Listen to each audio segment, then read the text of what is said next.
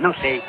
Porto Alegre. Nós, nós chegamos na hora de esculhambar já. Bate-papo, a gente fala sobre assuntos variados e tudo mais toda semana, sem compromisso nenhum com a verdade, mas sem fake news. Bom dia, boa tarde, boa noite. Attenzione pickpocket!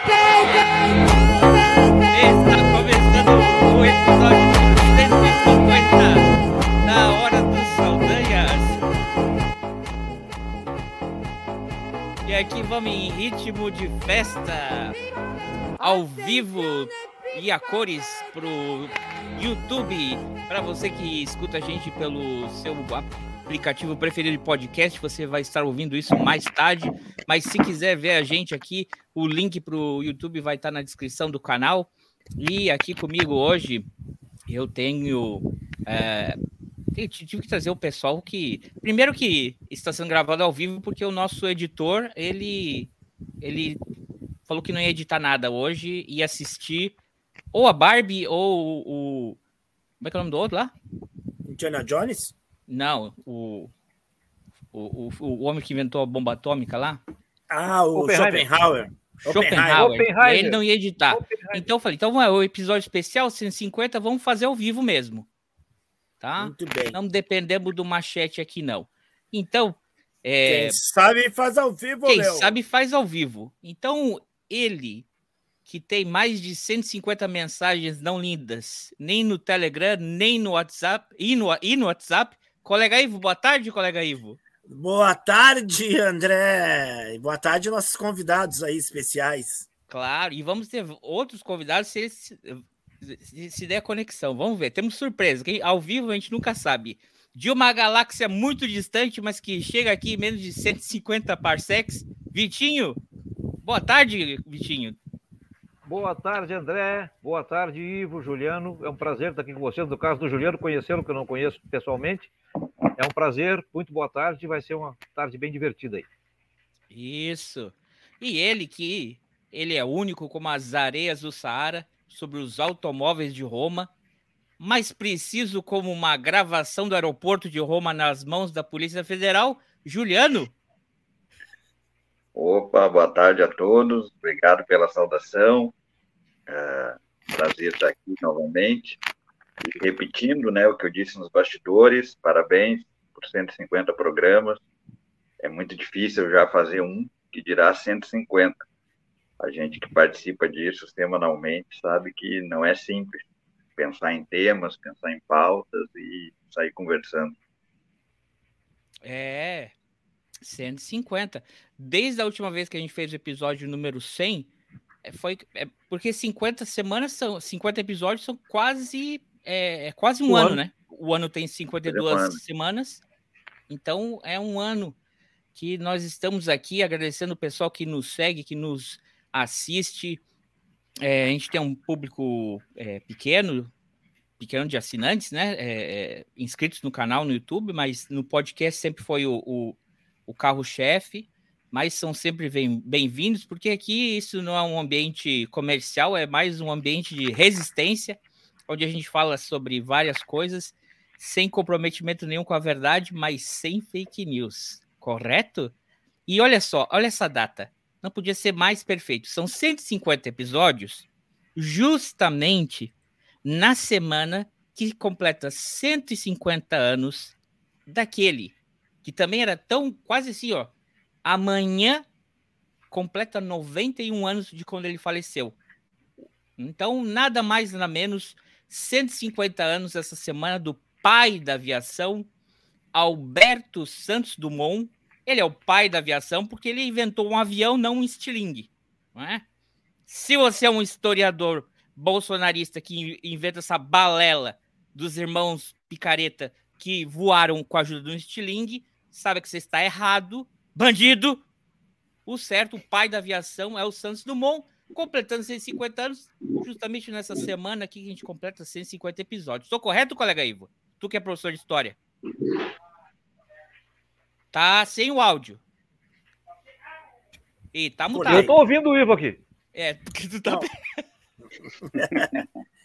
Não, é isso aí. E, e para confundir mais a cabeça das pessoas, André, veja que nós estamos na em julho, na Serra Gaúcha, numa semana que amanheceu com três, três graus aí durante dois ou três dias, e nós estamos aqui no modelito verão, né? Para entender como o, o, o Rio Grande do Sul é um lugar muito maluco de se entender, né? Pleno julho, em pleno rigor do inverno, na Serra Gaúcha, nós estamos aqui de camisetinha, eu estou de calção, né? não apareceu na imagem, mas estou de calção. De uma semana muito louca, nós tivemos aí três dias de frio quase que polar aqui na, na região, e agora nós estamos aí na casa dos 27 graus por aí. Não é mole, não, que nem diria a dona Jura. É isso aí. Aí a onda de calor pegando forte aqui no hemisfério norte. Olha, para fazer é, esse episódio que a gente está fazendo ao vivo, é, também eu pensei em fazer algo, uma dinâmica assim um pouco diferente, é, porque no episódio 100 a gente fez um review dos melhores momentos com áudio, que naquela época, né, que era que era que era só áudio, né, não tinha vídeo. Então eu decidi assim, ó, já que sem depender do, do, do machete, eu criei algumas um pequeno um jogo assim, pequeno quiz aqui para a gente fazer relembrar alguns episódios do do podcast, né? Então já vamos vamos fazer o seguinte aqui, ó, pro o vamos ver aqui para que o para que o Juliano ah, o Juliano entendeu já, né, Juliano, como é que é? Uhum. Como é que vai ser a coisa? Então deixa eu remover essa tela aqui. O Juliano entende tudo. O Juliano é um rapaz entendido. E deixa eu adicionar isso aqui. A pose ó. já estava de intelectual ali, aquela pose assim, né?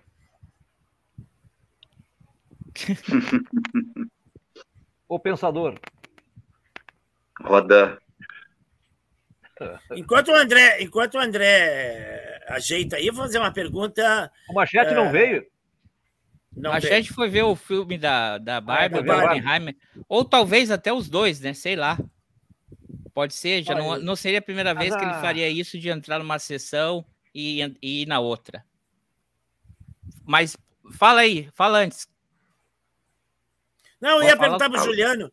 Juliano, tu foi, foste assistir a exposição do Lupicínio Rodrigues no Santander, no Farol Santander? Vai dar problema. Vou amanhã, no último é, dia. É o último dia, né, Juliano? Ah, Vou amanhã. Tá bom, Vou não amanhã. perca. Não perca, é não muito perderei, bom. não perderei. Estarei lá amanhã. Tá, então vamos lá. Então a gente vamos fazer aqui um pequeno relembrando aqui no episódio 95, que era lembrando Roy Orbison, Léo Jaime e, e, a história do Pixinguinha, existem controvérsias sobre a data exata do nascimento do Pixinguinha. O que é certo é que ele faleceu em 17 de fevereiro de 1973, aos 75 anos. Juliano e Ivo, não respondam. Vitinho, onde que o Pixinguinha estava?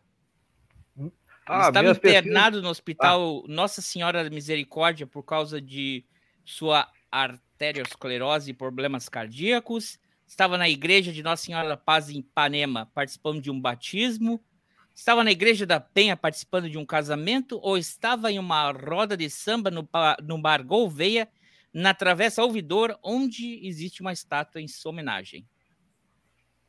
Minhas pesquisas indicam que a alternativa certa é a quarta. Por quê? Ah, eu, porque eu pesquisei, estudei muito a, a, história do Pixinguinha ao longo dos meus quase 60 anos de idade, durante 55 anos, que eu aprendi a ler com 4 anos e pouco, e uh, aprendi lendo que ele morreu num bar mesmo, no Bar Gouveia, através do Ouvidor, né, lá no Rio de Janeiro, onde hoje tem uma estátua em homenagem a ele. E tem, verdade. Não, tudo... A questão é que não ouviu esse episódio, né? Ah, eu posso ter errado, mas foi bonito, né? Foi um troço bonito, foi, foi. Bem, bem floreado, né? Eu, na verdade, não tenho a menor ideia onde é que ele morreu. Eu não tenho a menor ideia onde é que ele morreu, mas eu gostaria que ele tivesse morrido onde eu disse, que seria mais poético. Seria. Juliano, quer explicar isso aí? Não assiste a Hora dos Saldanhas. É, é...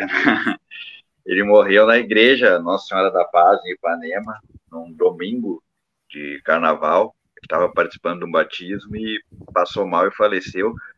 E é, poeticamente estava prestes a sair a banda de Ipanema para fazer sua apresentação no carnaval, quando ficaram sabendo, a banda de Ipanema, que foi criada por Albino Pinheiro, Ziral, Tarso de Castro, e o pessoal do Pasquim todo, e ficaram sabendo que o Pixinguinha faleceu e foram até a frente da igreja e tocaram carinhoso. E até hoje a banda de Ipanema faz esse percurso e quando passa na frente da igreja Nossa Senhora da Paz, toca carinhoso para homenagear o Pixinguinha. Tá, era um batizado, tá? Não é evangélico, é católico, é batizado. Batismo é, batizado. é de evangélico. Ah, bom. É, também. É verdade. então, já que, já que o Vitinho não assistiu esse episódio, agora recomendo, busque, busque aí, episódio 95, Vitinho. Muito bom esse episódio. Era o aniversário do Royal. É, é o dia de. É o dia. É o dia de, de São Jorge, e nesse dia nasceu Roy Orbison, a, supostamente uma das datas de nascimento do Pixinguinha, mas também nasceu Léo Jaime, e a gente descobriu que a gente tem um fã do Léo Jaime entre nós. E então, agora a gente vai entrar aqui em. É, nesse momento vão ser. É, Minuto Léo Jaime. Algumas curiosidades que você é, provavelmente não sabia sobre o Léo Jaime. Onde nasceu o Léo Jaime? Sabe, Vitinho? Eu não. Ah, pelo jeito Ele que nasceu em Goiás? É o, é o Juliano. Nasceu em Goiás, em Goiás. Qual banda de rock o Léo Jaime quase foi vocalista? Não precisa ser tu, Vitinho. Qualquer um pode responder também agora. É, eu espero que não, porque tá, tá difícil isso aí. Colega Ivo, qual banda de rock ele quase foi vocalista? Tu, que é fã dele, apagou o ah, microfone. É, é, essa eu não sei. O Barão Vermelho, ele apresentou o Cazuza pro Frejá. Em quantos longa-metragens ele já atuou, Juliano? Ah, não, essa eu não sei dos longa-metragens, eu sabia do Barão. ele já participou de cinco, sendo que a última dele foi a voz da, da, da, da, da raiva na, no Divertidamente. Muito na, bem. Na versão brasileira, né? Claro. Então, é, vamos lá. Já que o, que o, o nosso amigo aqui, o, o, Juliano, ele é um cara é, muito ligado à cultura, à música. Ele tem um programa de rádio. Para quem não conhece o Juliano ainda, ele tem um programa de rádio, programa, é, programa Ponteio, todo sábado às 8, né, Juliano? Isso, 20 horas, daqui a pouquinho. Às 20 horas sai algum. É sempre cantor nacional? Sempre, é música, sobre música popular brasileira.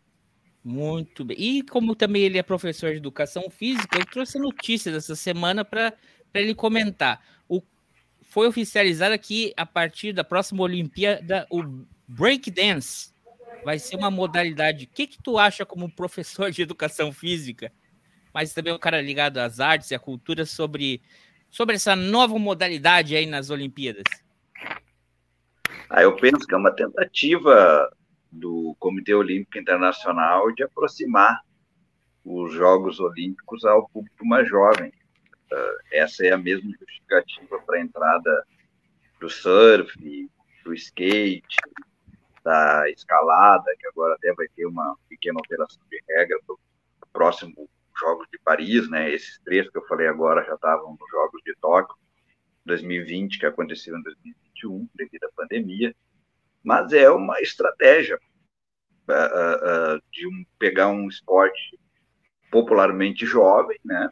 É um esporte que tem uma característica de a prática né, e a aproximação do público uh, de idades mais baixas, né?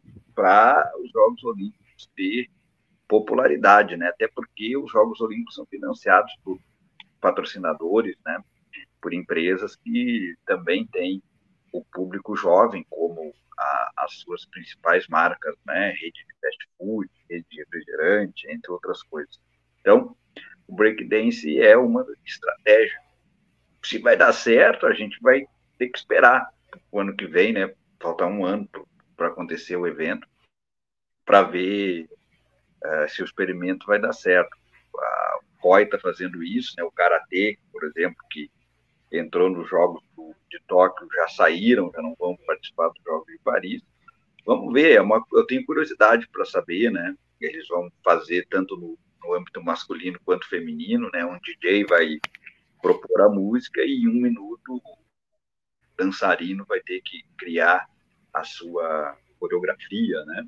E ali o corpo de jurados vai fazer a decisão. Também tem um lado importante da arte, né? Uma cultura de rua, uma cultura hip hop que vai entrar num evento internacional, né? Surgido lá pelos uh, afro-americanos, né? Em Nova York, uh, vão fazer parte desse desse evento que é globalmente conhecido. Mas o resultado, de fato, a gente vai ter que esperar para saber uh, se o breakdance vai ser é uma tentativa, se ele vai conseguir se afirmar ou não, como o skate na primeira edição foi muito bem uh, e conseguiu a afirmação. Vamos ter que aguardar. Muito bem. E rapazes, querem fazer algum comentário aí sobre o break na, nas Olimpíadas? Pô, Não, depois, tô... Depois dessa explanação do Juliano aí, ele nos deixa. Nos deixa sem fala, o cara sabe tudo, do. Ah, e vamos passar mais aqui também na, na, na parte que o, o, o, o, Juliano mais que ele gosta, da parte também musical. A gente tem, olha, o, o, dos episódios mais vistos, no, pelo menos no YouTube, é o, o de 25 de dezembro sobre os 25 astros que nos deixaram em 2022. Então, um pequeno momento aqui em memória que essa semana a gente perdeu o, o João Donato de Oliveira Neto, aos 88 anos, pianista, acordeonista, arranjador, cantor, compositor. E ontem o Tony Bennett, aos 96 anos de idade. em 3 de agosto ele completaria 97 ganhador de 18 M's, eh, Grammys, cantor norte-americano tradicional, shows, tunes, jazz, com mais de 70 anos de carreira e até 2029 já tinha gravado, é, atingido a marca de 50 milhões de discos vendidos em todo o mundo. Quer, quer, quer falar um pouquinho desses dois cantores aí pra gente, é, Juliano? Eles têm uma, uma questão similar que eu, quando morre alguém, né, a gente sempre acompanha um pouquinho a, a repercussão do que é dito, basicamente pela, pela imprensa brasileira. E a, similar, a, a semelhança dos dois, né, é que muita coisa que foi dita foi, sei lá, é uma, é, são coisas que reduzem, né, ou a falta de pesquisa sobre duas pessoas importantes uh, da cultura mundial. Né? Parece que a rede social, em algum momento, emburrece a pessoa e, ou não faz com que ela pesquise, né? Então, muita coisa foi dita de maneira equivocada, né? O Tony, um, excelente intérprete, né? um homem de uma trajetória incrível, né? E o João, que mais a, a minha área de MPB, também vi muita redução a como se ele fosse um, apenas um bossa novista, né? Sendo que é dele a maior frase, na minha opinião, sobre a bossa nova, né? Que a bossa nova é apenas um samba feito fora do morro, né? Então é um samba feito pela elite. Muito bom. E é, e é exatamente isso, né? A bossa nova é isso. O Geraldo Pereira, é, é o, o Noel Rosa, Nelson Cavaquinho, Cartola, né? Uh, Wilson Batista, já faziam um, samba muito parecido né, com a Bossa Nova, mas daí alguém teve a ideia, né, o Dom Gilberto, basicamente, junto com o Tom Jobim, e se criou essa ideia de que estava se fazendo algo totalmente inovador. E o, o João Donato é o autor dessa frase mais explicativa uh, sobre a Bossa Nova e se rotulou ele como bossa novista, né? E ele se irritava muito, eu não sou bossa novista, eu gosto é de jazz, né? E a trajetória dele é de jazz, é de ritmos latinos, de música brasileira, um homem moderno musicalmente, nunca se prendeu ao passado, que é um pianista, era um pianista reconhecido, mas que sabia tocar, aprendeu a tocar cavaquinho, aprendeu a tocar bandolim, sabia tocar flauta, né? E sempre fez melodias muito apuradas, tanto que ah, caíram né, no gosto dos grandes letristas brasileiros. Ele tem parceria com Caetano, com Gil, né, com Marisa Monte, com Arnaldo Antunes, enfim, com tantos outros é, compositores importantes da nossa música é alguém que é bastante relevante é, melodicamente e perdemos, sem dúvida nenhuma, um compositor bem refinado uh, e intelectualmente, uh, apesar de ter essa refinação, nunca se deixou se levar por essa elitização da música brasileira que a bossa nova tem em torno, né?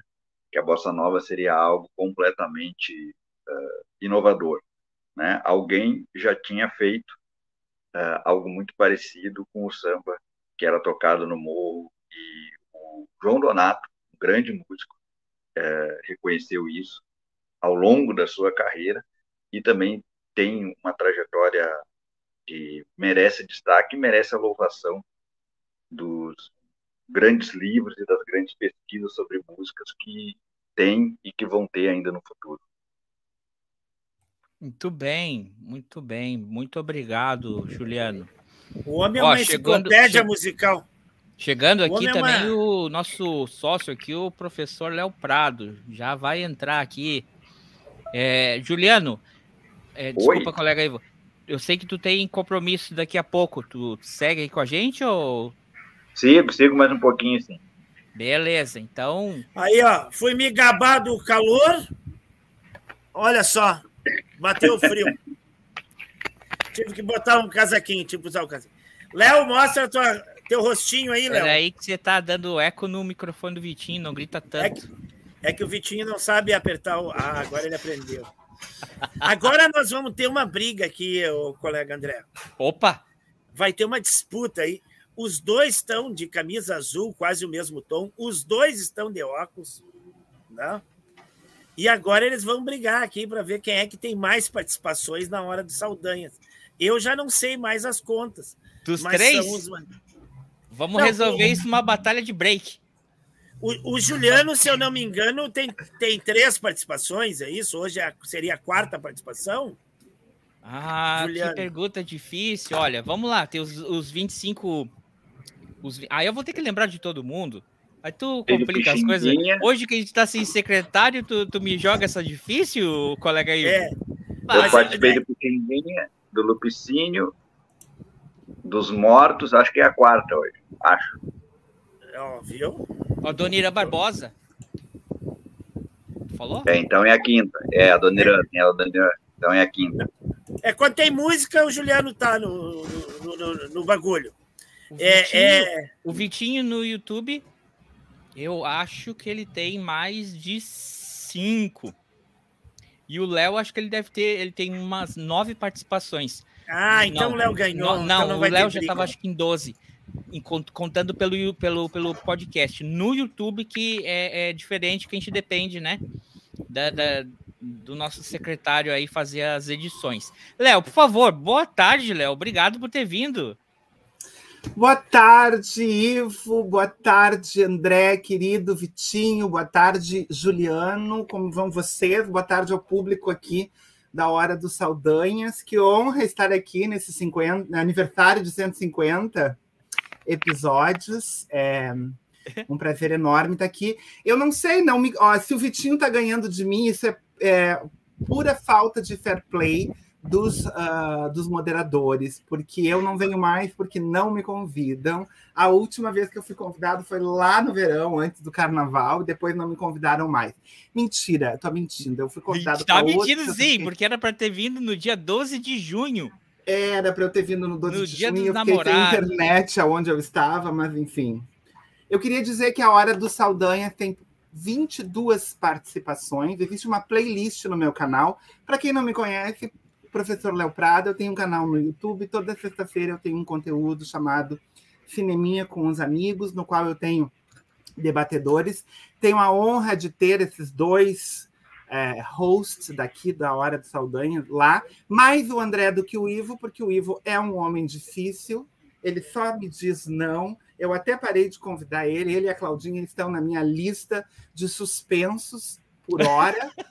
né? Porque eles estão em stand-by. Eu estou analisando, inclusive, se eu ah, continuo amigo deles. Ô, louco! Eu sei Polêmica. o que o Ivo anda fazendo nas sextas-feiras à noite.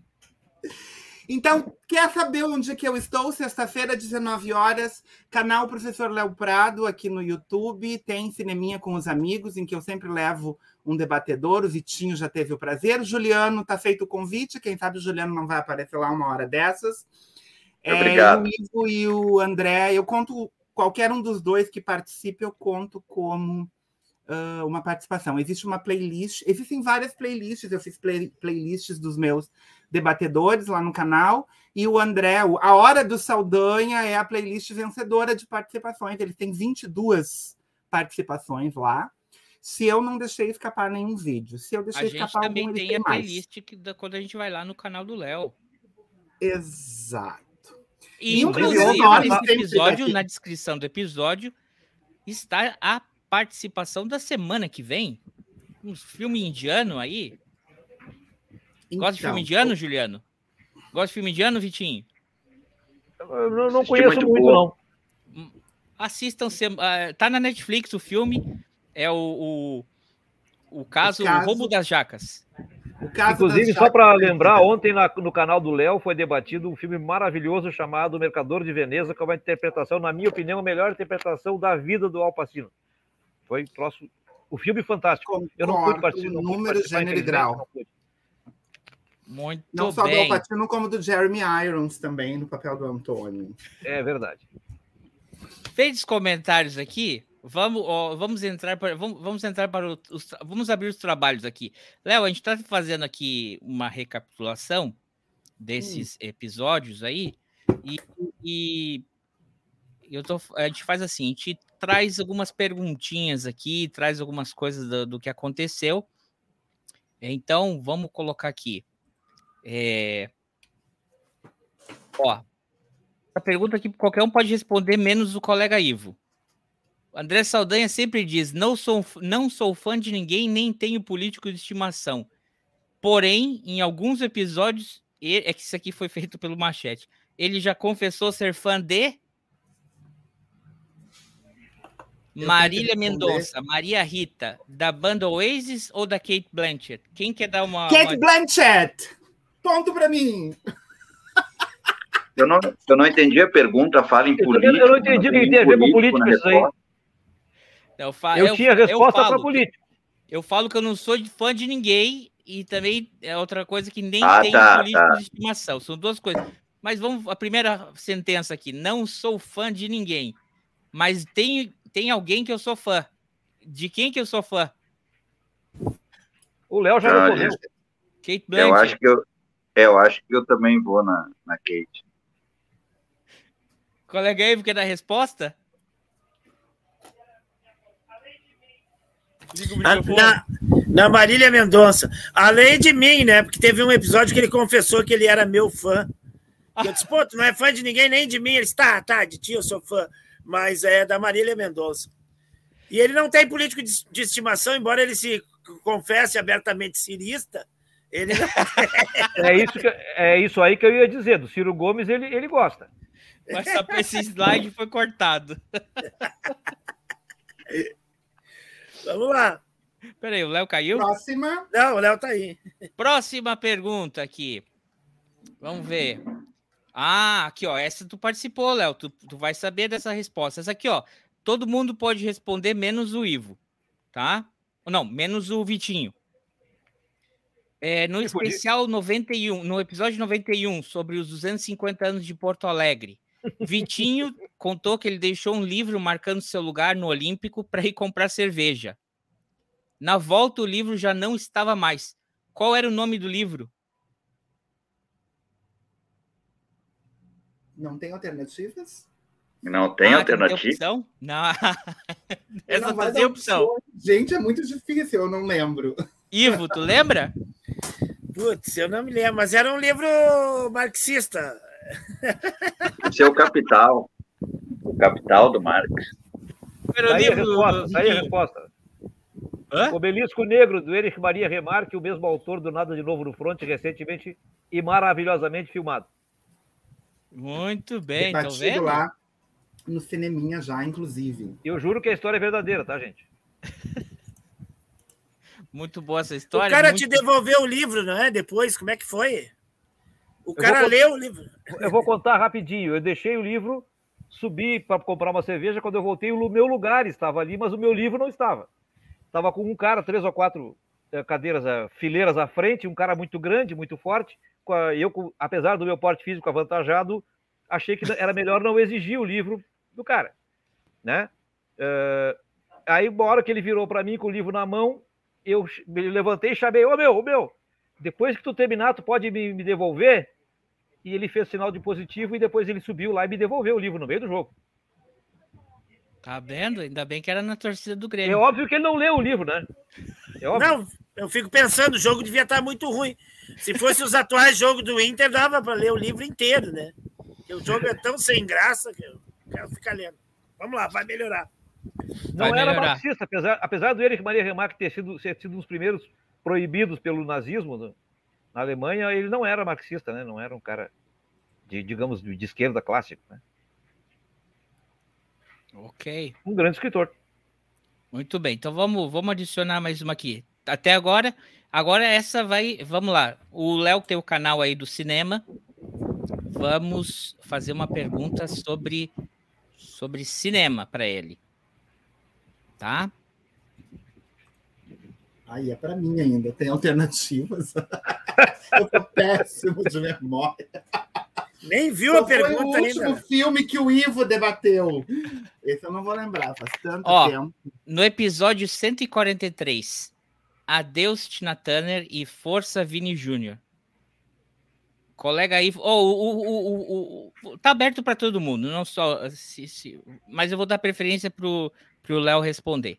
O colega Ivo aí disse que o último filme da série Mad Max, é, o único filme da série Mad Max que prestava era o terceiro, justamente com a Tina Turner como a antagonista do Mel Gibson. Essa pergunta é: é verdadeiro ou é falso? Provavelmente seja verdadeira. Eu não vi, eu não lembro da- do Ivo falando isso. É, Juliano? Deve ser falso. Sei lá. Por quê? Porque ah, eu- quando a gente não sabe, a gente só marca uma alternativa. Marquei falso. Eu acho, que é verda- eu acho que é verdadeiro e o pior, eu não tenho certeza se é verdadeiro ou não, mas acho. E eu me lembro claramente é da música, que marcou muito na música desse filme. É o melhor Mad Max. Pronto, falei. We Don't Need Another Hero. né? É, é É falso. Eu, eu nem vi esse falso. filme. Eu nem vi esse filme. Ele Eu gosta só do primeiro filme. Eu vi o primeiro. Acertei. Me decepcionei no segundo, o terceiro eu não vi. Embora tivesse a Tina Turner, embora fosse badalado, embora a música fosse sensacional, eu não fui ver porque eu me decepcionei. Eu, eu, eh, eu achei que o primeiro filme tinha uma proposta e o segundo era totalmente diferente. E aí o terceiro eu já nem quis ver. Então nem te pergunto se tu viu o último. Mas eh, já que a gente entrou não. aqui da, da- da- do, do, do cinema e coisa e tal, Léo, o que, que você traz pra gente nessa semana? Qual que é a notícia da semana que você vai trazer pra gente? Então, é, das coisas que me chamaram a atenção essa semana, ou melhor, que eu pude dar atenção essa semana, foi ah, o lançamento da lista dos indicados ao Emmy ah, 2023. Né? Em especial, eu fui dar uma atenção às séries, porque eu ah, tenho assistido algumas séries e né, gosto. É, eu tenho um, um compromisso com o cinema, com o cineminha, especificamente as sextas, e com a falta de tempo, às vezes a gente não tem tempo para assistir tanto quanto a gente gostaria nos, nos streamings, enfim, filmes e séries. E aí eu sempre me interesso por pelos indicados ao Emmy, né? Pelos indicados, até para ver sugestões de séries, o que está bombando, o que, que tem interessado ao público.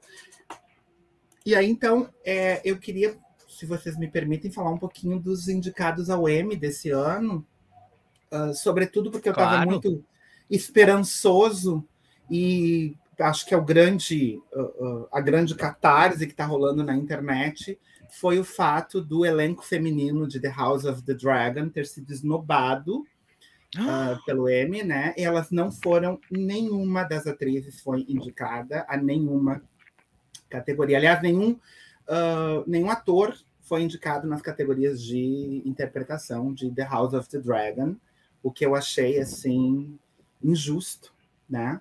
Considerando que o grande, uh, o grande, o grande indicado, eu não vou falar categoria por categoria, tá, gente, porque é muita coisa. Mas, assim, uh, é óbvio que a HBO Max dominou as indicações. Ela recebeu nada mais, nada menos do que 74 indicações no total ao Emmy. É o streaming que está uh, no topo, vamos assim dizer, das indicações ao Emmy desse ano. Uh, só para o público saber, Mas o só, Emmy vai mas, ao peraí, ar no só, dia só- 18. só técnicos.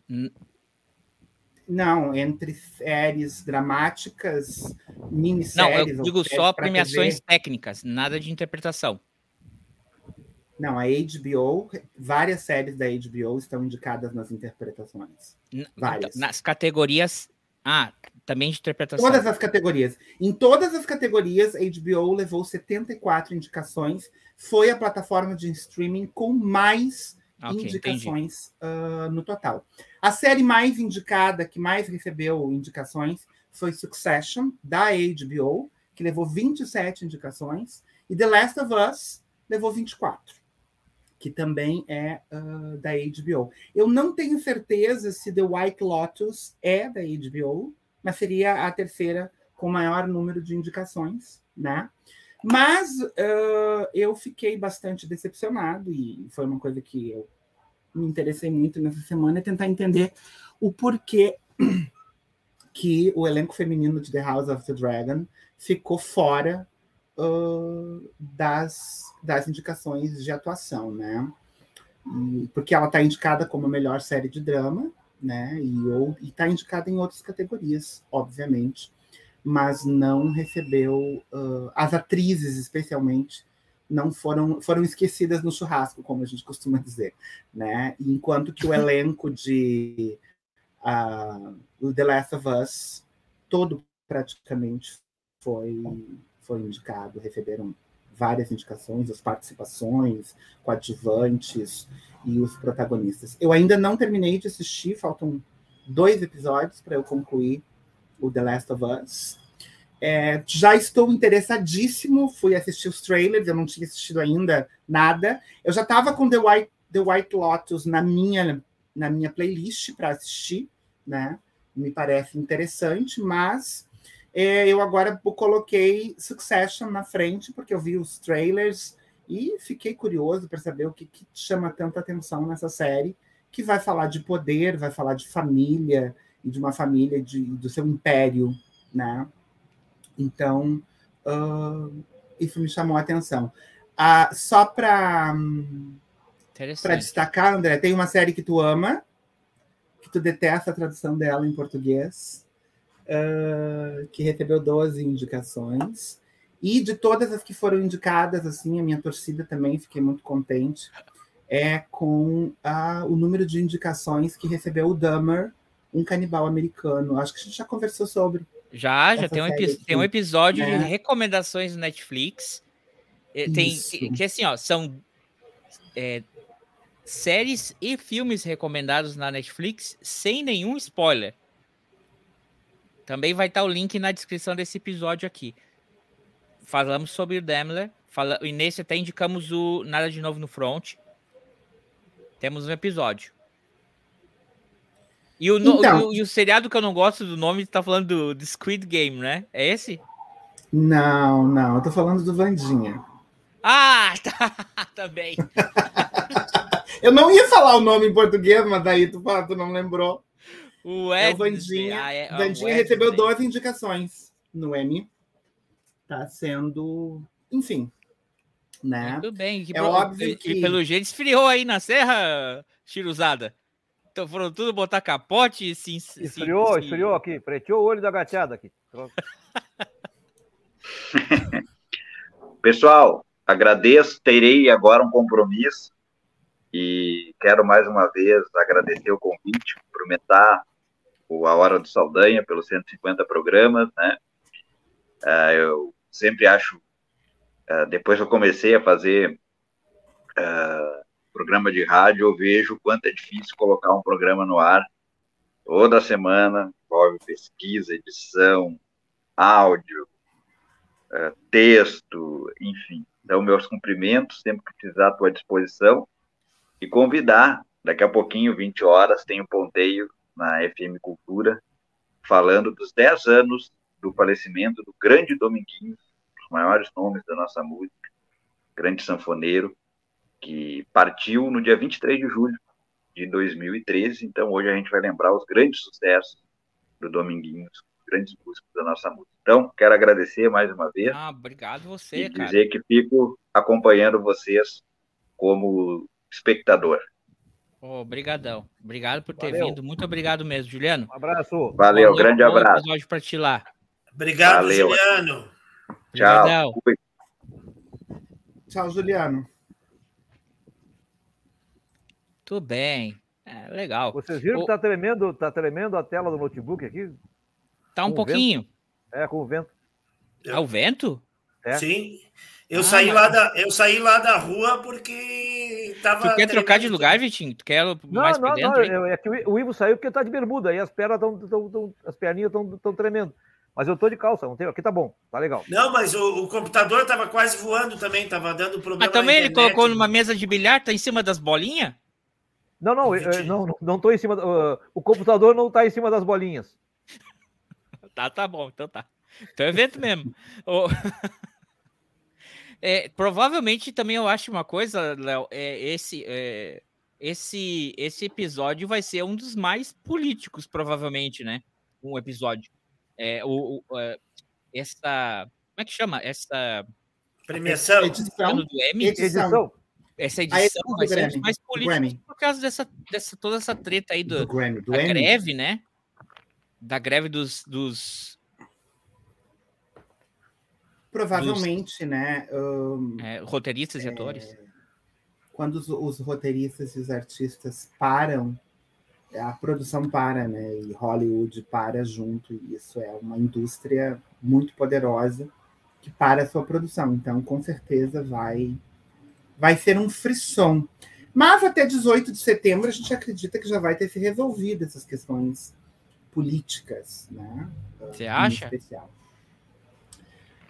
Olha, eu penso que convém as grandes produtoras ah, pensarem muito bem nessa manutenção, nessa queda de braço, vamos assim dizer, né? Porque é, os artistas e os roteiristas são tão importantes ou até mais, né? Como é que tu vai fazer produzir uma série, dar sequência numa série, por exemplo, se tu perde o teu elenco? Uhum. O público, o público não quer saber se a, se a, a, a produtora não ah, não se acertou com a protagonista do Vandinha, por exemplo, né? O público quer ver, não dá para chegar na próxima na próxima ah, temporada do Vandinha e colocar uma outra atriz no lugar da atriz da, né, da, da, da protagonista, simplesmente e dar uma desculpa. É, Aliás, isso é uma coisa bem interessante, já que a gente está falando do M e da, da- da produção. É, quando você produz uma série, um filme, um- um- dramaturgia em geral, né?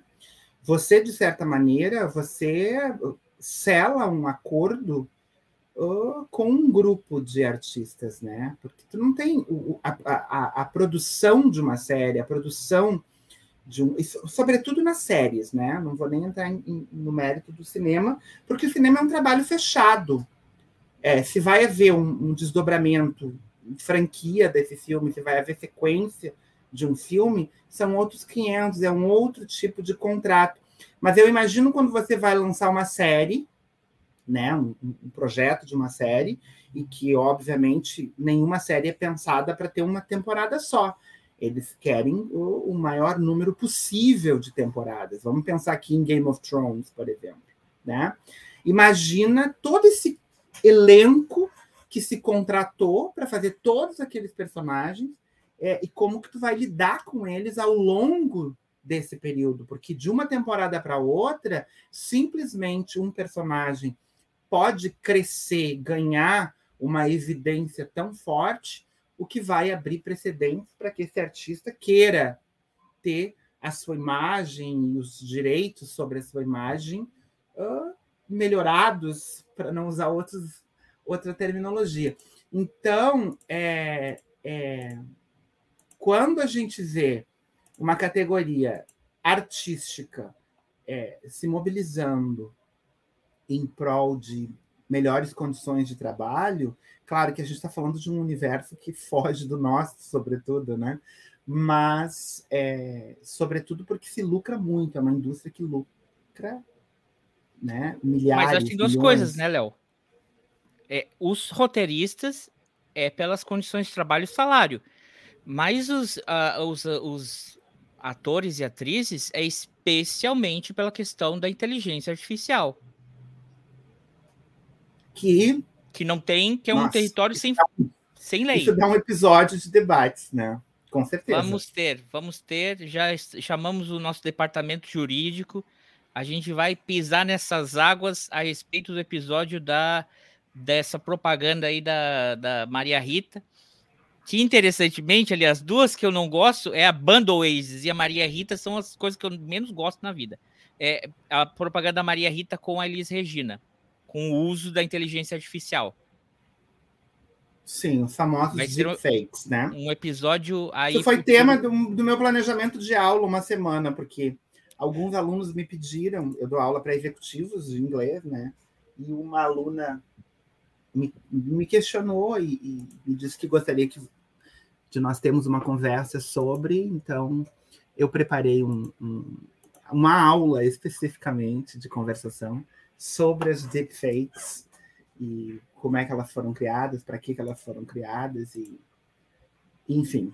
É Igual a gente vai ter uma deepfake aqui hoje, a gente vai, eu vou mostrar para vocês, mas eu vou deixar mais para o final porque vai que YouTube derruba por direito alguma coisa autoral.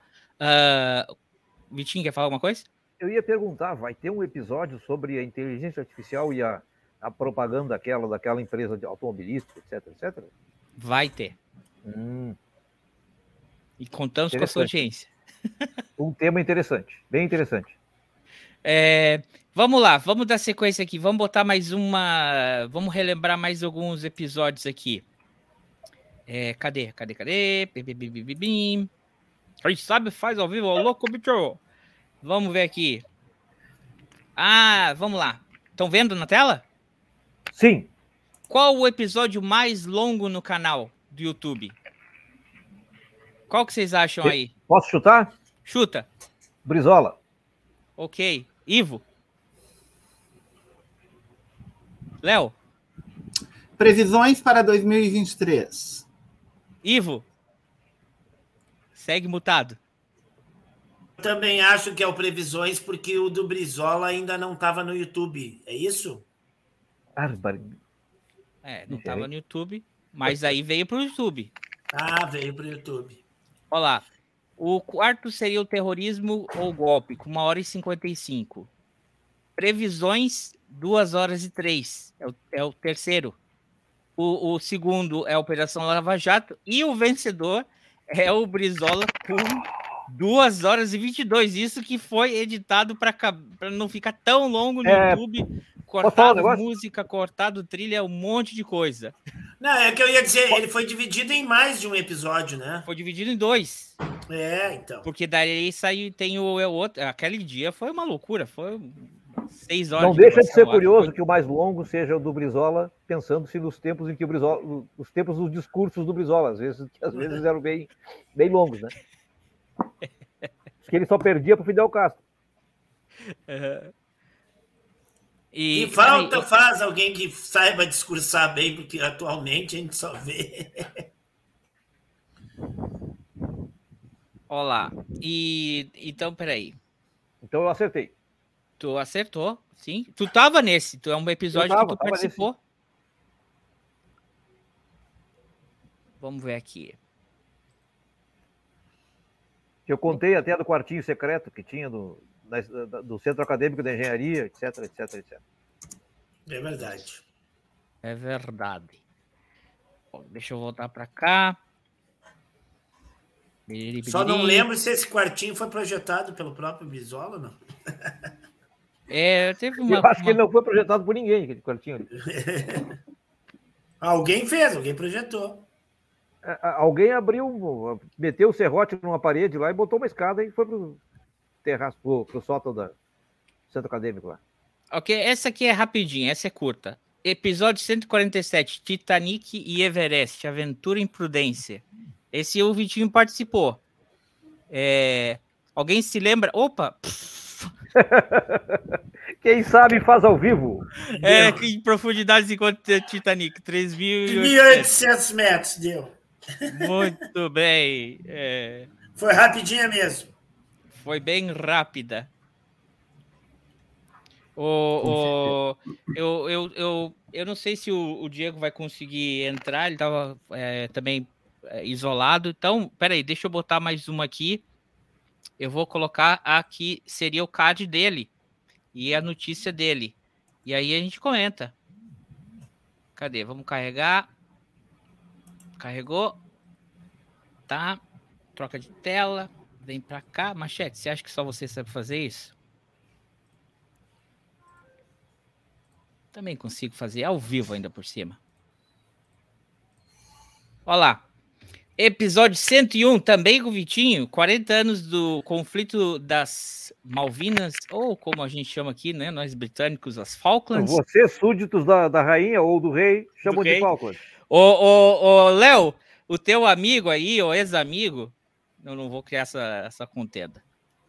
O, o pequeno colega Ivo, por que que tu acha que ele não gostava da Margaret Thatcher, ô Léo? Ele conta nesse episódio.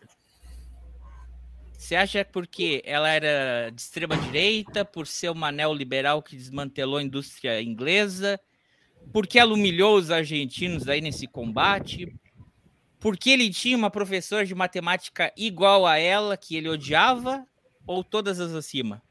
Eu acho que todas as acima. Eu acho que tudo isso define um pouco a Margaret Thatcher. Eu não conheço a história da professora, mas acho que faz mais sentido ser todas. Ivo, é, no caso do pequeno aí que tem a foto, era só por causa da professora de matemática mesmo, que eu ainda não, não tinha o aprofundamento teórico suficiente na época para definir. Eu só conseguia associar ela à minha professora de matemática na época. Mas o colega Ivo do episódio, todas as acima? É, sim, da, o do episódio Todas as Acima. Olá. Esse episódio aí, o, o, o, Diego não pôde participar com a gente agora, né? Mas foi o último episódio de 2022, Histórias de Mergulhador. Vamos ver, eh, dos três aí, vai ter opções aqui, tá? Nesse episódio, Diego e André contam que mergulharam em um lugar insólito. Onde foi? No Porto de Paranaguá, no Rio Guaíba, no Parque Barigui ou na represa do Parque Passaúna? Ivo, seja o último. É, só me diz onde ficam esses, esse, o Barigui. Barigui é um parque em Curitiba. Sabe quando tu olha no Instagram tem foto de capivara? Tá. Uhum. É, é ali em Curitiba. É ali é o Parque Barigui. O, o, o, o Rio Guaíba. Guaíba ah, e o Paranaguá eu sei. Por, e, e, o Parque passando também na região metropolitana de Curitiba. Local mais insólito. Nossa, eu vou, eu vou, eu vou ficar com a opção A, a primeira. O Porto de Paranaguá. Eu acho que deve ser uma coisa super insólita mergulhar num, na região de um porto. É um local que deve ser bem Eu bem voto na quarta. complicado. Vitinho, Eu voto na quarta, nessa tal represa do Parque Passaúna. Ivo, Eu acho que também, porque no Guaíba eu sei que não foi. E, e no Parque Barigui eu não sei nem se tem profundidade para mergulhar ali, nem visibilidade. Eu acho que pode ser na represa. foi na represa. Ah, Tudo bem. E aí essa represa, ó, a foto dela aí. isso é meu conhecimento de geografia e, do, e dos mergulhadores. Aí o tema que eu tinha trazido para ele, para ele debater, era, era esse aqui, ó. Quem tem boca vai a Roma, mas o que acontece em Roma não fica em Roma. É, o pessoal aí é, teve um, um, um- um furdunço aí com o, com o Alexandre Moraes, depois chegaram dizendo que não, que Alexandre Moraes nem sabia que o cara era filho do Alexandre Moraes. Aí botei até a foto aqui, ó. A diferença dele é que ele usa óculos, né? Porque sempre falam desse óculos aí na agressão. É, não deve ter muita diferença pro filho do Alexandre Moraes. Aqui, ó. Esse é o filho do Alexandre Moraes. Parece? Ou não parece? O pai? É, ele usa cabelo. O que eu Ele usa acho fantástico nessa história toda, no depoimento, é que o rapaz saiu agredindo as pessoas assim, né? Gratuitamente. Pois é, né? Quem, quem nunca? Uma, né? Tu enxergou as pessoas. Ah, esses loirinho branco aqui com cara de fascista, eu vou, vou atacar eles. É, eu, eu acho isso assim. Eu vou tretar. Eu já tô com a minha entrada garantida na área VIP e vou esnobar esses, esses caras aqui. Exato, eu vou tretar com essas pessoas que eu nunca vi, não sei quem são. Eu vou xingar a mulher especificamente. Né? Eu posso entrar, Pra- vocês não podem. Eu posso entrar, vocês não É, é, podem. exatamente. É tipo, oi, hello. Cara, essa história mais sem noção, né? Eu acho que isso assim, não, vai ser minha- a nossa palavra contra deles. Nós somos três, eles são dois. Mas Sério? agora chegaram, agora chegaram os filmes, né? E eu até estranhei que demorou tanto, pensei, até perguntei para minha esposa. Vem cá, que, é o Eduardo Bolsonaro que está trazendo esses, esses, é esses, a porra de pendrive no filmezinho? Porque eh, leva uma, levou cinco dias, seis dias para chegar o, o filmezinho aqui. E eu pensei, o cara está trazendo um pendrive, num disquete de cinco e um quarto, aqueles flop, né? Alguma coisa assim. Tem que vir pessoalmente. Mas chegaram, chegaram via, via streaming da, da Interpol, os, os, os- os vídeos, né? E que mostram claramente a agressão do, do daquele sujeito. O que, que o Ivo está fazendo? O Ivo está Eu preso? não tá sei, esmurrando? mas ele não mutou o microfone. Não mutou o microfone. É. Vamos... O- eles mostram a agressão do, do, do sujeito ao filho do, eh, Do Alexandre. do, do Alexandre de Moraes, né? E eh, permanece, permanece alguma polêmica e tal sobre o assunto, a questão da- das falas, né? E eu notei claramente que eles estão querendo fugir da questão da o atentado contra o Estado Democrático de Direito, né? Tentando transformar a questão numa treta por causa da área VIP, um pisou no pé do outro, sei lá o quê. Um barraco. Porque, Que por claro, si a agressão, seria uma a agressão- vergonha, a né? agressão é grave, mas ela é mais grave se ela for parte de um atentado eh, a- a- a- golpista, ou, ou a- pregando a- a- um ataque ao Estado Democrático de Direito. É. Eu não sou um grande fã do nosso Estado Democrático de Direito, mas eu acho que ele é melhor do que qualquer ditadura que, que esses bolsonaristas queiram implementar. E Acho que a nossa democracia, é- antes, a nossa democracia é muito imperfeita, mas, mas acho que pior do que isso é a ditadura, especialmente É, essa que é, nós já E, conhecemos. aí- e- e ainda tu pensa assim, né? É assim, vamos, vamos, nós três aqui devem ter viajado o voo inteiro combinando a história, né? Entre eles. Contra um cara que é ele, ministro da- do, do Su- do Supremo Tribunal. Mas não é que ele é um- um- um- um- como é que chama? Extremamente evangélico apenas. Eh, O cara, ele antes era. Já foi secretário de segurança, ele tem experiência, né? Tu, aí tu vai pegar o, e vamos tentar criar a nossa versão melhor que a dele. E aí, até agora, o que dizem do, dos vídeos é que são exatamente como ele deu o depoimento dele. Eu até imagino que talvez o, o filho dele possa ter perdido a cabeça em algum momento, não é? Mas ele, pelo que indica, que ele descreveu exatamente o que aconteceu, o vídeo comprova. Que talvez até pode ser que o filho dele teve, tenha perdida a razão. O problema é que esses três patetas aí já deram várias versões. E ainda quiseram dar uma versão gravada no celular editada. Por isso tomaram uma busca e apreensão. Porque o É vídeo verdade. que eles tentaram mostrar como prova era editado. Então, e ainda, por coincidência, o cara era ex-candidato do PL. Aí fica. Candidato ou complicado. prefeito? Ele foi prefeito da cidade, não? Ele foi prefeito ou foi candidato? Eu Na minha sei. lembrança, ele foi candidato, mas não tenho certeza. Candidato, tenho certeza que foi. É, candidato acho que tem também. A grande questão é que certeza. pro cara, pro cara ter sido prefeito, ele tem que ter sido candidato também, né? É, É, candidato é certo que ele foi. Se ele foi prefeito, ele pode ter sido também candidato. Ou não. Não na Eu última acho que eleição. Ele foi prefeito. Ele foi prefeito. Fala, Ah, colega é Ivo. verdade, eu sei o que o Ivo vai dizer. Na ditadura tinha prefeito que nunca foi candidato, era biônico, né? É verdade. Prefeito indicado. Não, como assim? Que isso? Que É isso? Eles eram, capitais, eles eram até candidatos. 88. Eles, eles pegavam 85. dois, três candidatos entre eles e falavam assim, ó, qual dos três vai ser? E entre eles eles decidiam. Pa- Não, não. vo- Você sabe como, como foi escolhido o Ernesto Geisel? Ah, Eles estavam reunidos, os- o alto comando das forças, que era quem escolhia, né? Quem elegia o presidente, alto comando das Forças Armadas, etc.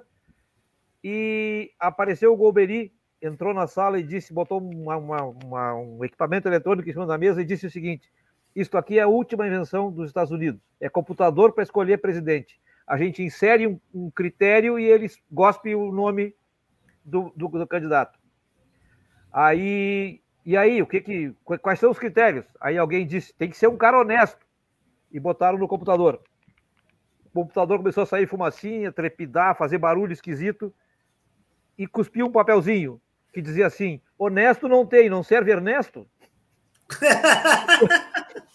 e foi aí que o Geisel virou presidente. É, tá.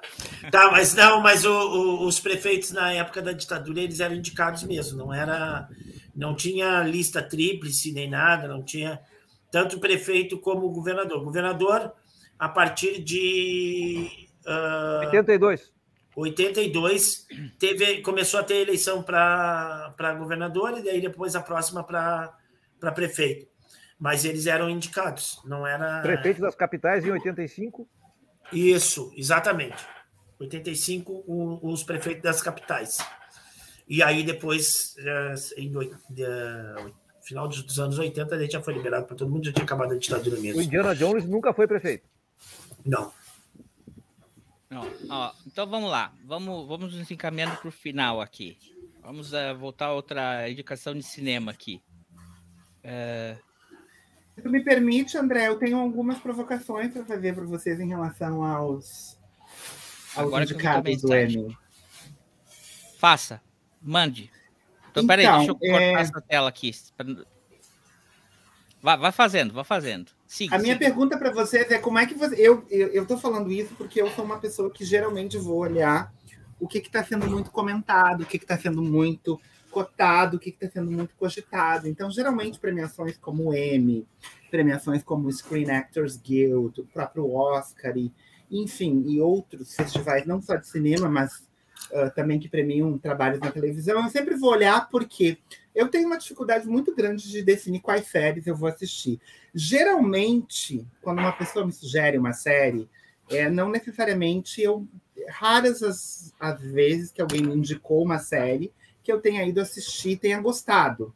Então, eu geralmente vou atrás do que que tá, dou uma olhada no que que, né, nos trailers, ver se o assunto, se, enfim, se tem alguma coisa que me arrebata ali, e eu assisto. E aí eu queria saber de vocês, como é que é esse processo de escolha de séries para vocês? Né? Porque eu, eu me interessei em falar pelo M, disse para o André que eu queria falar do M, que foi uma das coisas, porque eu estou curioso com algumas séries que estão aqui, que não tinham me chamado a atenção, e aí agora eu estou interessado, inclusive exatamente pelo burburinho que elas estão causando, por conta dos, dos das indicações ao M, que é o principal prêmio de TV da, da, da TV americana, especificamente, onde tem uma indústria muito forte de séries e que alimentam todos os streamings. Eu queria saber de vocês como é que é esse processo de escolha e se das indicadas que estão, depois eu posso ler a lista das mais indicadas aqui para vocês, se vocês já estão assistindo, já assistiram ou têm interesse em assistir alguma delas. Capa e sinopse. Capa e sinopse é o que te leva. É o Vou que acha. ali. O algoritmo vai mandando esses aí na frente para você escolher, que ele já imagina o que você vai gostar. E eu vou, vou, não, eu vou correndo, vou correndo, aí eu olho se a capa. Às vezes tem séries que são muito bem faladas, eu olho a capa e não me, não me atrai, eu vou, eu deixo elas para depois. Tá? Então, para mim é capa e sinopse. Eu vou lendo a sinopse, eu vou abrindo, né? O título também às vezes me. Tinha uma que tava, o algoritmo estava me mandando há muito tempo aí diamantes brutos e eu não não estava me interessando, não estava me interessando. E aí, por falta de opção, resolvi olhar a sinopse, resolvi ver, a série é muito boa. Né? E acabei vendo, mas não não vou na primeira do, do algoritmo, não, também. Eu saio pesquisando capa e sinopse. Diamante Bruto está indicado aí para alguma coisa, Léo? Tá com a lista Nada. aberta? Não foi nem citado. Estou com a lista aberta. Ok. É, de todos os, os esnobados, assim, é, essa, essa pelo menos eu não vi, né? Esse nome não é estranho, completamente estranho para mim de tudo que eu li sobre. É, o que mais me chamou a atenção entre os esnobados, assim, que ficou completamente de fora, é a nova versão, a nova adaptação da entrevista com o vampiro da Anne Rice, que simplesmente ficou, não recebeu nenhuma indicação em Ah, nem nenhuma sabia categoria. que tinha. Também não. É. Eu já estava Vitinho, como é que tu aguardando. escolhe uma série? A esposa escolhe. É, Adorei. Vitinho não vê série. é, essa pergunta seria melhor dirigida à minha esposa. Eu praticamente não vejo séries. Que é isso? Quem convidou esse cara? Ah, É, eu, eu- pois é, eu sinto muito. Eu sou, devo ser um, me sinto um alienígena, um, um estranho no ninho. Né? Mas não vejo, não, Também não tá, séries. até tuas referências só vai falar o nome de filme, nem de série. Olha, eu também concordo com o que o Ivo falou. Eu olho a capa e a sinopse, porque não vá pelo trailer. Porque eu já caí em várias eh, séries que foram armadilhas, bandido do Netflix, de, de parecer uma coisa, o trailer foi uma coisa, e quando tu começa a assistir a série, a série é outra coisa completamente diferente. E aí lá se foi pelo menos duas horas perdidas da sua vida. Eu, eu olho a capa e, e- e leio mais ou menos a sinopse. E eu também gosto de dar uma chance pro caos. Se a coisa é diferente, se a coisa é, é, teve a série essa é, Machos Alfa. assim, até a capa era estranha, porque a, a capa é um. Né, é, não vou citar aqui. É um dos desses uma das indicações que a gente deu lá no episódio do Dia das Namoradas. E Machos Alfa e Espanhola, justo nessa semana aí do Vini Júnior. Mas dei uma chance e me surpreendi. Muito boa série. Então, eu também leio a capa eu, ah, e, e- e- e gosto de coisa diferente. Especialmente se for de, de- que saia do, do nicho Estados Unidos e Inglaterra. Ah, Eu não gosto de, de série americana, é muito difícil. A série americana tem que ser, olha, muito boa, mas em geral eu não gosto. E Eu como gosto tu escolhe, Léo? Então, eu sou uma pessoa que desde muito jovem sempre fui muito ligado pelas sugestões, pelas indicações dos especialistas. Eu sempre fui leitor da revista Sete, eu sempre segui críticos de cinema, eu sigo vários críticos de cinema no YouTube, então, mas eu, ao contrário de vocês, eu não sei quem é que falou que, eu acho que foi o André que falou que não olha trailer. Eu, o trailer, para mim, é fundamental. Eu sou uma pessoa muito visual. Eu preciso gostar da ambientação, eu preciso gostar do cenário, eu preciso gostar da iluminação, eu preciso gostar do figurino. Eu não sei explicar, dizer para vocês, olha, esta série me arrebata.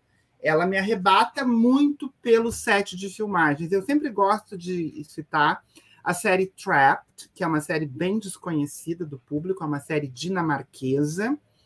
Uh, tem duas, se não me engano, já tem três, uh, três temporadas, mas eu assisti duas. É uma série que se passa na Iceland. Iceland, como é que é em português, gente? Me ajuda. É a... Islândia. Islândia. É, ela é islandesa, ela não é, não é. Ela não é dinamarquesa, É dinamarquesa. ela é islandesa, né? Ela se passa na É Islândia. Não, ela é dinamarquesa é que porque a Islândia pertence à Dinamarca. É que o Léo, Não, ele também é um não. monarquista.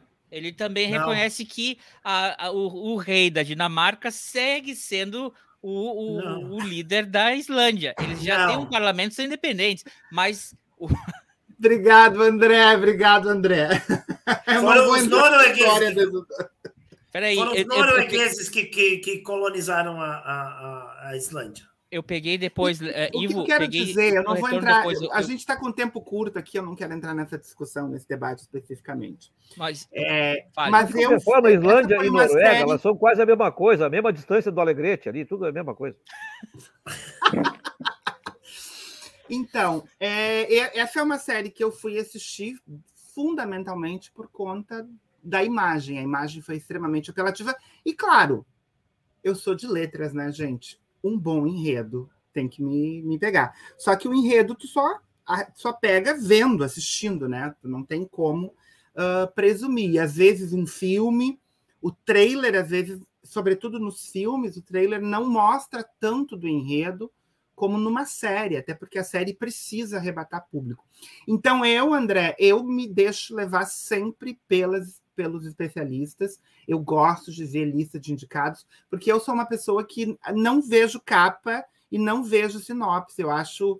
Eu, eu sou uma pessoa que, se eu for fazer isso, eu fico uma hora ou duas horas zapeando Netflix, a HBO ou qualquer outro streaming e acabo não entrando em nenhuma, porque, ai, não, não sei, vou para essa, não sei, vou para essa. Quando sai uma lista de indicados, por exemplo, seja o Oscar, seja o Emmy, seja o Globo de Ouro, seja qual for, né?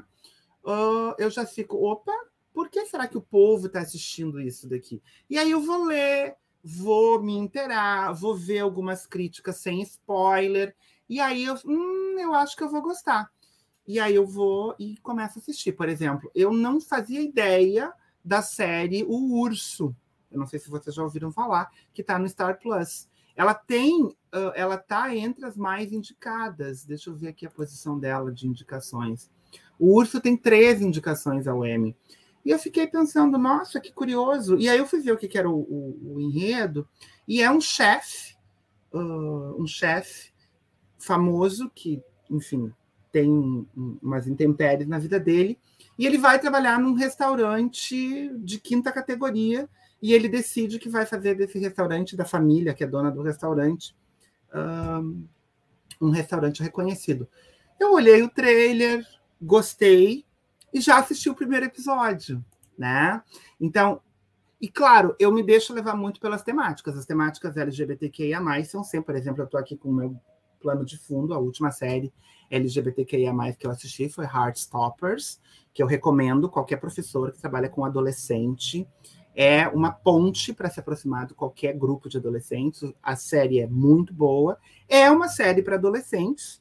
Então, assim, se você não tem adolescente, não lida com adolescente, talvez você não vá gostar. Mas quem vive inserido no universo de adolescentes, com certeza, essa é uma série que eu recomendaria, porque é uma Uhum. série muito interessante e, sobretudo, porque aborda o universo LGBTQIA+, que é uma temática que sempre me Sim. interessa, tanto em cinema quanto em séries. Mas Léo. eu vou ler para vocês aqui a lista das séries mais indicadas. Léo. E vocês me digam quais vocês já assistiram. Uma pergunta, Fala, Léo. André. Hum. Pera que já tá- na terceira série. Eu- Só uma pergunta. O trap não é que esse que eles, sem querer da- dar spoiler, eles encontram um. O Trap Um corpo é uma não identificado? na Islândia, numa cidade portuária. Eles encontram um dorso no mar, Ah, um tá, dorso tá, masculino, sem Já cabeça, sei. sem Já, sei. membros. já foi recomendado aqui antes e a pelo, cidade, pelo eu colega aqui. já. Já recomendou. E só mais uma coisa, é, eu tô com um pequeno delay aqui, e às vezes eu vejo a boca de vocês e pensei que vocês pararam de falar. Ivo tava falando uma hora e eu falei em cima. Tu ia dizer o quê? Que, que eu te interrompi? Não, o Ivo não está falando, ele está te provocando, ele está fazendo Não, acho que era isso que bagunça no ar aqui. que eu cortei. Liga, é, dá indicação aí para nós é, fazer nosso Me encerramento. digam se vocês já assistiram ou se se interessam em assistir. Dali. Eu vou, eu vou só pegar as mais indicadas, tá? Sim. receberam o maior número de indicações. Succession recebeu 27 indicações, é da HBO Max. Conheço, não assisti. The Às vezes também tem uma coisa, espero as séries ter umas duas, três temporadas para dar aquele corpo para ir assistir. Porque também às vezes uma temporada, nossa, que legal, ter todo aquele buzz e aí a série não é renovada. Também tem isso. Eu Aham. espero ver se a série tem um, cria um corpo. Mas vai lá. Essas séries que, que vão para as indicações, geralmente elas têm uma longevidade, por conta Sim. da, né, do sucesso que ela faz. The Last of Us, Boa, já vi. 24 indicações. Assistiu? Sim, muito boa. Tava esperando o colega aí terminar de assistir pra gente fazer uma, uma resenha, Ah, me chama rolou. que eu vou. Eu gostaria de falar. Eu, eu Assistiu, assistir colega Ivo? episódios. Aí fica difícil. The White Lotus, 23 indicações. Já assistiram? Tem interesse? É com a Nicole Kidman? Ah, The White É do hotel? Lotus. É do hotel. É do É hotel. hotel. É, Sei. é, é do hotel. Tá, tô esperando Ted o Lasso. corpo. Ted Lasso, 21 indicações. Conheço, mas não- fui nem olhar nada dela ainda, mas vou. É que agora eu tô com Succession na cabeça eu, e Uhum. com o The Bear, que é o urso, que estão as duas assim, tipo, eu tenho que terminar o The Last of Us. E assim, gente, eu não tenho tempo para assistir tanto como eu gostaria, né? Então eu tenho que terminar o The Last of Us para começar o Succession para ir para poder ir a outra. Então, a, marav a maravilhosa senhora Maisel, o urso, tem três indicações. Eu assisti o primeiro episódio, já estou muito interessado. Treta, que é uma telesérie, né? Essas- é tipo minissérie, ela tem só como Dummer, né? Uhum. Treta Tá e na, tá na Dahmer. Netflix também. Treta e, Dra- e Dummer são do Netflix. Dummer a gente já assistiu, já comentou. Tu já assistiu, né? Não, André? não, porque eu tenho medo dessas coisas. Eu adoro. E a Wednesday, a Vandinha, com Ótimo. 12 indicações. Essas são as mais indicadas. E aí tem outras que receberam indicações, mas essas aqui são as que receberam ah, indicações numerosas. Não eu vi sou uma nenhuma. pessoa que me levo por isso, eu gosto de ver o que que. Até porque geralmente essas são as que sobrevivem por mais tempo no ar, né? Muito bem. É, cadê o Vitinho aí pra gente fazer a última pergunta aqui? A, a- a última, a última curiosidade. Tá aí aqui. voltou ele. Vamos lá. É, teriri, pararam, bababam, bababam. Aqui tá. Essa aqui, o último episódio foi sobre o Indiana Jones. Também tem essa. Se a gente for por recomendação e prêmio, é, às vezes a gente não vai assistir nada, porque também tem um bias aí das coisas que é difícil. É, então a gente né, foi contra a maré e fizemos um episódio elogiando o filme do, do Indiana Jones. Tu já viu, Vitinho? Eu vi o primeiro. Ah, segundo, talvez, também. O último. Vidinho tá atrasado.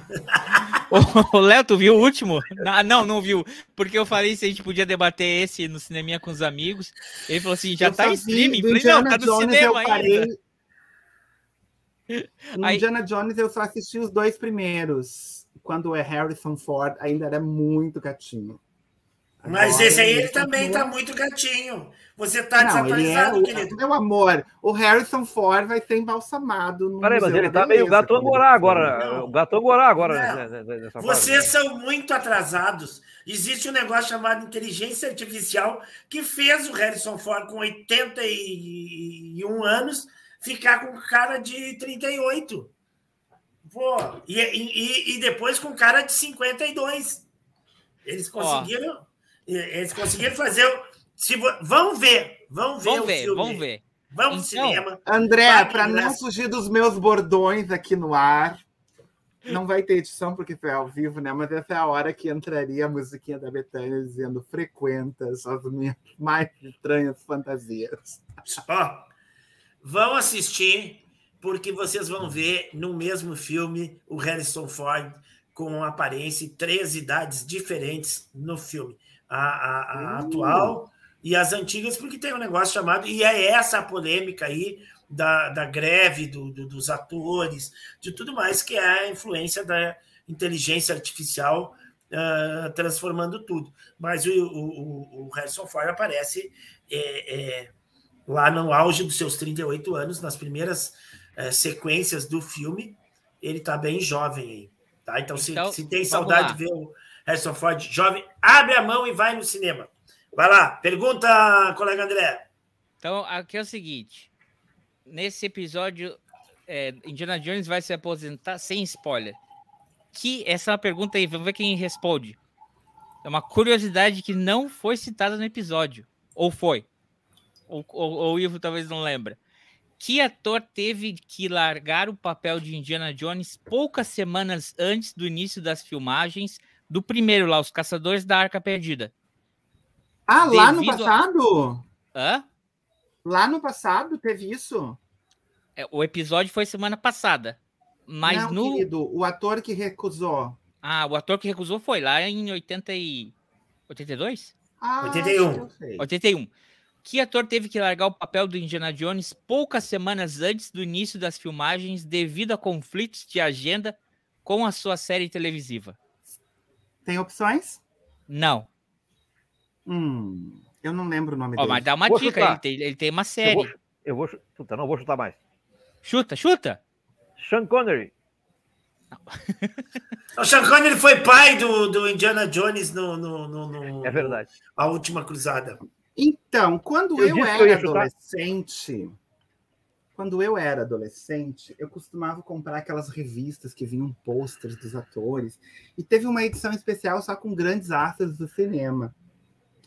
E eu me recordo das notinhas que vinham numa, mas eu não tenho certeza, eu não sei o nome dele, não lembro de cabeça o nome dele, mas ele era muito famoso na década de 70 e 80, ele fazia a série Magnum mas eu não sei como é que é o nome dele. Barbaridade. E eu, Tom se não me engano, na, no- na edição da revista falou que ele, porque ele desapareceu, né? Ele não fez mais nada depois do Magno. E é, uma das coisas que se falou é que ele tinha recusado o papel do. Eu acho que era o Indiana Jones que ele tinha recusado. Não tenho certeza, mas eu vou chutar no ator que fez o Magno. Colega Ivo. Tom Selleck. É, é esse mesmo. É? Ah! Tá aí o cara. É esse mesmo. Deve É ter se arrependido até o último fio de cabelo. Já tinha, Quem lembra do Tom Selleck hoje, já né? tinha passado é. cena. E a Sean Young ia ser a Marion. Deve ser que nem, que nem aquele cara que era baterista da primeira versão dos Beatles, ele era baterista e largou a banda porque achou que a banda não ia longe. Mas vamos combinar que Harrison Ford é muito melhor, né? Acertou, Léo, hein? Opa. Mas, ó, ó, ó, aí. Não, é que justamente ele tava já cotado. Ele já tava, já, já tinha passado cena, passado texto e tudo mais. Sim, ali é um piloto, né? Ali dá, dá pra Sim, ver. eles ele- Só que daí a série dele, a CBS, o, o- o Spielberg e o George Lucas falaram: não, peraí, eles vão lançar. se- Segura um pouquinho aí pra gente, né? Botar o filme. Os caras, não, não. Pegaram, ficaram com medo de perder ele pro, pro, pro, pro Lucas e pro Spielberg, porque eles já tinham feito o Star Wars. E aí eles pegaram e anteciparam o Magnum. E aí o cara já tinha o contrato, entre o contrato já assinado e a dúvida, ele pulou fora. Só que ele pulou fora e naquele mesmo ano também teve uma greve dos, dos ah, ah, roteiristas e a série atrasou. E ele nem fez a série naquele ano, nem fez o Indiana Jones. Aí se vocês se perguntam como será que seria o, o, o, o, o Tom Selleck como Indiana Jones, então a inteligência artificial já fez isso aí pra gente, ó. Dá uma olhada aí, ó. Gente.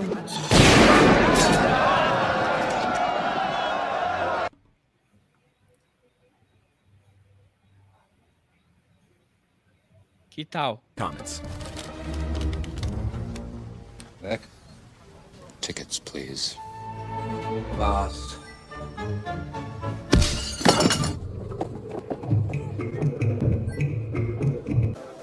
Aí, ó, comparando os dois, ó, que tal? Nossa. We hope you enjoyed the video. Ó, if se you gostaram, did, vou please deixar consider o link liking no and canal desse subscribing. cara. Deepfakes take a lot of work and botei time to tudo, create, né? so any support Ele is deve dar um greatly appreciated. da. Don't forget to let us know in the comments what you Aí thought of the o, video, and if you have any cara, suggestions for future na- deepfake videos. é Shamok. No, no YouTube ele tem várias, várias é, outras assim dessa.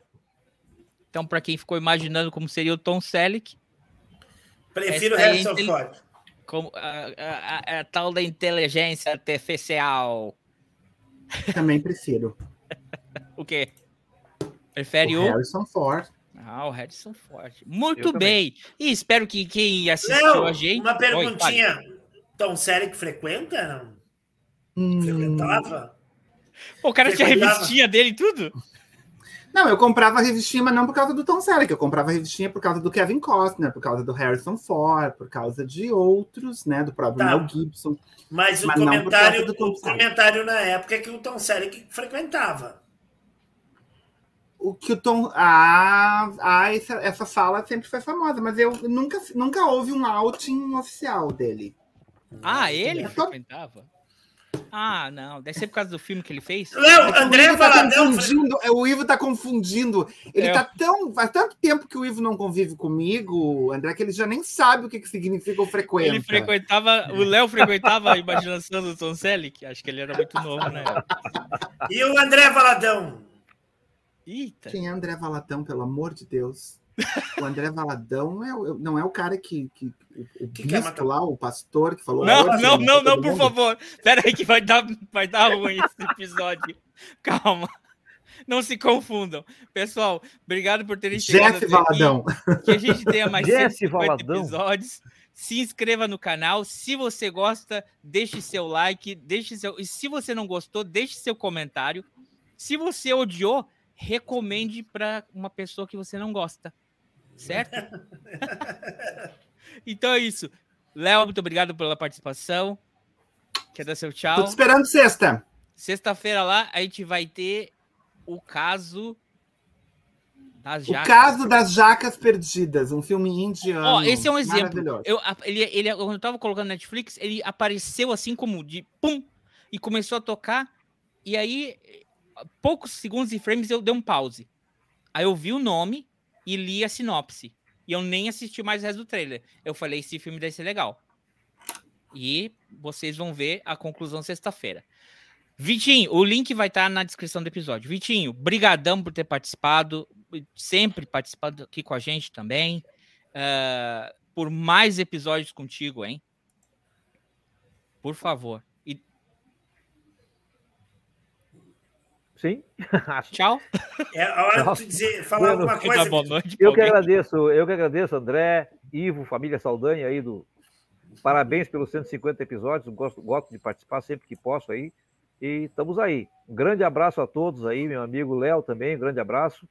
E a gente. Se esperando lá aí. no cineminha. Faz Eu ia dizer que eu estou aguardando, tô aguardando o convite para o cineminha, se for um filme que eu possa conversar. ar aqui, ao vivo e a cores. Se for um filme sobre o qual eu possa falar, estamos aí, né, gente? Então tá. Grande abraço. Ivo, daqui a pouco tu tem que assar carne aqui para nós, não te esquece. Exatamente. É, não, só para lembrar aí, ó, o Léo e o, e o Vitor são autores de bordões que tem na nossa abertura. Abertura. A É, abertura eles aí. tão- se não E aí? tivesse episódio, os dois estão na abertura. E os dois me lembraram de, de, de, de algumas. Como a- tem um bordão que eu, que eu criei aí, que a gente não tem compromisso nenhum com a verdade, mas sem fake news, né? Eu me lembrei de algumas caneladas dadas aí, né? O Léo me lembrou quando ele falou parabéns pelos 150 episódios. Eu me lembrei, eu não sei se foi no episódio 20 ou no episódio 50, que eu falei assim: ah, depois de 50 anos, 20 anos né, aniversário de 20 anos, aniversário de 50 anos, alguma coisa assim, que Não. eu falei. Era 50 episódios. Né? É, O 50 50. Eu tenho uma canelada para lembrar também. Eu confundi É episódio própria. com ano. Eu, eu confundi episódio com ano, aí, aí ficou complicado.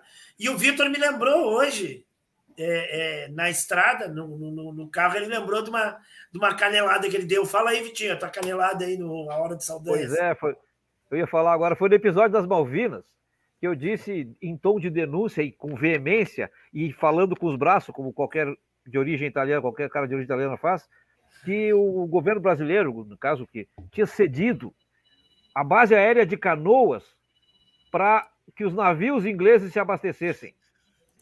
E aí o Ivo, meu Ivo disse, mas peraí, como é que vai abastecer o navio numa base aérea? E sabe o que é mais engraçado? Eu também lembrei dessa canelada. E eu queria até colocar onde é que foi o lugar mais insólito. E uma das opções ia ser no, no- base no- aérea. no ancoradouro da base de Canoas. Aí eu queria ver se ele ia pegar e falar assim, bah, Canoas nem tem porto. E aí ia soltar É. esse áudio. Mas não deu tempo, Machete foi ver filme da Barbie. Então é isso. Eu- Pessoal, muito mergulho, obrigado. o Chegou até tinha aqui. sido no litoral de Canoas, é isso? É isso Beijo, aí. gente! Beijo, abraço. gurizada. Até mais. tchau. Até Valeu. semana que vem. Tchau, tchau. Tchau. Tchau.